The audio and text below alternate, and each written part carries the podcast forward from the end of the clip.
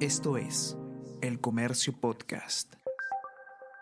Hola a todos, ¿qué tal? ¿Cómo están? Espero que estén comenzando su día de manera excelente. Yo soy Ariana Lira y hoy tenemos que hablar de daños causados por las eh, intensas lluvias que han eh, aquejado nuestro país en los últimos días. Ya sabemos lo que ha ocurrido eh, en cuestión de pérdidas, de heridos. Vamos a conversar ahora sobre las cifras que tenemos de daños a la infraestructura y también a la economía. Vamos a conversar sobre todo esto y más a continuación.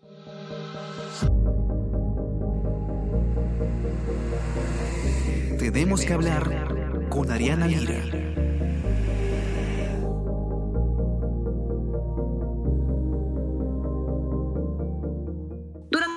Semana, ya todos sabemos, eh, unas lluvias intensas que han ido además incrementándose han afectado a diversas zonas del país, especialmente en el norte. Esto ha generado, evidentemente, muchos, muchas pérdidas económicas, muchos daños a la infraestructura, que además continúan registrándose, ya que lamentablemente, y como ya es costumbre, las autoridades no han tomado las medidas preventivas necesarias para evitar este tipo de catástrofe. ¿Qué es, eh, cómo podemos poner en cifras, en números, eh, los daños que nos está dejando eh, este fenómeno? Junior Miani, periodista del comercio, ustedes ya lo conocen, ha escrito un informe al respecto en la sección de economía del diario y nos va a contar entonces un poco sobre esto. ¿Cómo estás, Junior? Bienvenido. Hola, Ariana, ¿qué tal? Cuéntanos, Junior, poco cuál es el, panorama de las pérdidas en infraestructura y, en, y en materia económica en el norte del país, ¿no? Porque se sabe, evidentemente, que eso está afectando, pero no se sabe con exactitud o hasta qué punto se puede hablar de pérdidas económicas, por ejemplo.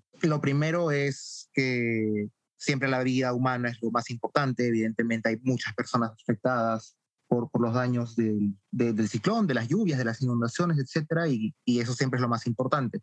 Pero yendo de plano al lado económico, eh, todavía es muy temprano para saber cuánto fue el efecto total de, estos problemas climatológicos en la economía. Por ejemplo, en lo más básico que podemos decir es que hemos visto todos que se cayó el, el puente, el puente Sechín en Casma, que, que, une, que es un puente que une, que une básicamente el norte con Lima. Entonces, ¿eso que ¿eso que produce? Hace que los camiones que traen los productos del norte, las uvas, los arándanos, las paltas, los mangos, para, para Lima, sea para vender o sea para exportar, hace que no llegue. Se estima que un contenedor en promedio evidentemente este, este número puede cambiar dependiendo, dependiendo del producto, pero un contenedor en promedio puede tener dentro 80 mil dólares de, eh, de mercancía. Entonces, la caída de un, de un puente que separa Lima del norte genera que caiga caigan las exportaciones en Ancash, en La Libertad, en Lambayeque, en Piura, en Tumbes, etc. Eh, si bien en el norte también, también se puede ir al puerto de Paita, es el, muelle central del Perú sigue estando en Callao y muchas empresas siguen yendo al Callao. Entonces, eh, ese es un primer acercamiento. Eh, según según este Alfonso Medrano, que es presidente de la Cámara de Comercio de la Libertad, pérdidas de, la región La Libertad serían de 8 millones por día. O sea, ahí vemos como solamente una región pierde mucho dinero y esto de acá se traduce en que las personas tienen menos ingresos, eh, se les dificulta más poder seguir operando sus negocios, etcétera. correcto. Ahora, hay también eh, un tema con el turismo, industria sumamente importante en nuestro país. Tú lo, lo comentas también en tu informe junior eh, sobre el impacto en hoteles, en hotelería. De, acuerdo.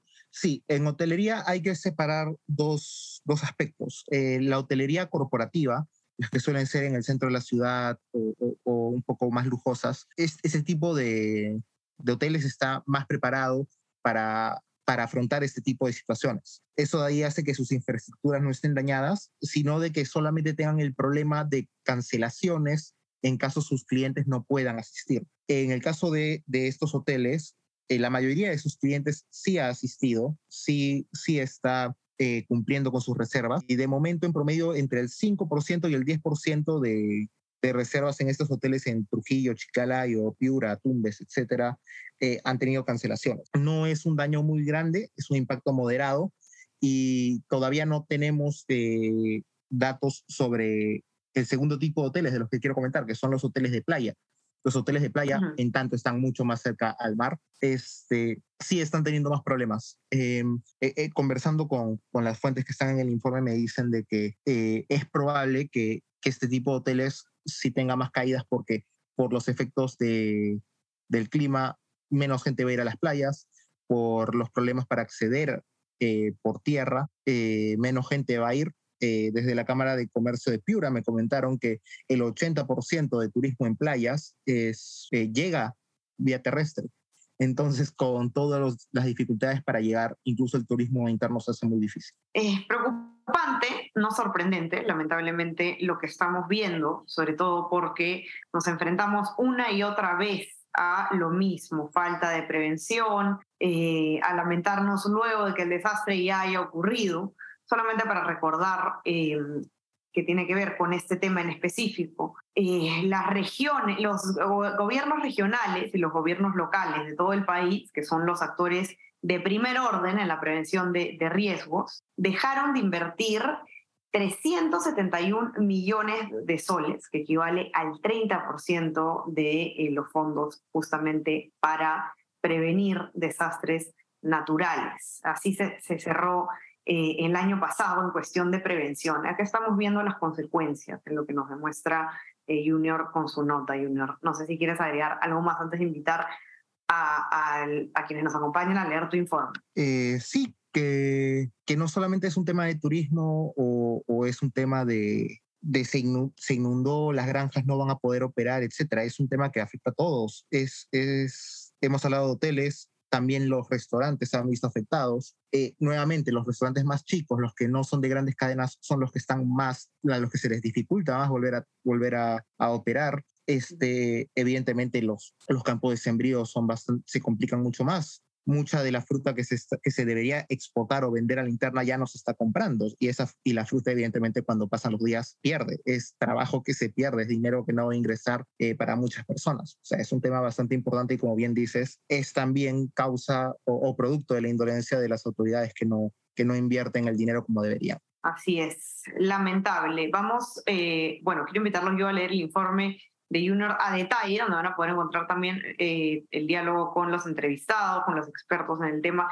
La pueden encontrar en nuestra web elcomercio.pe. No se olviden también de suscribirse a nuestra plataforma. Estamos en Spotify y en Apple Podcasts para que puedan escuchar todos nuestros podcasts. Y suscríbanse también, por supuesto, a nuestro WhatsApp, El Comercio Te Informa, para recibir lo mejor de nuestro contenido a lo largo del día. Junior, te mando un abrazo. Gracias por acompañarnos. Igualmente, Ariana, nos vemos. Y estamos conversando entonces nuevamente el día viernes. Chao, chao.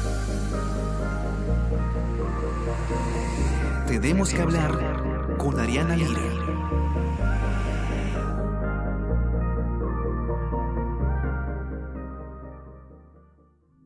Esto es El Comercio Podcast.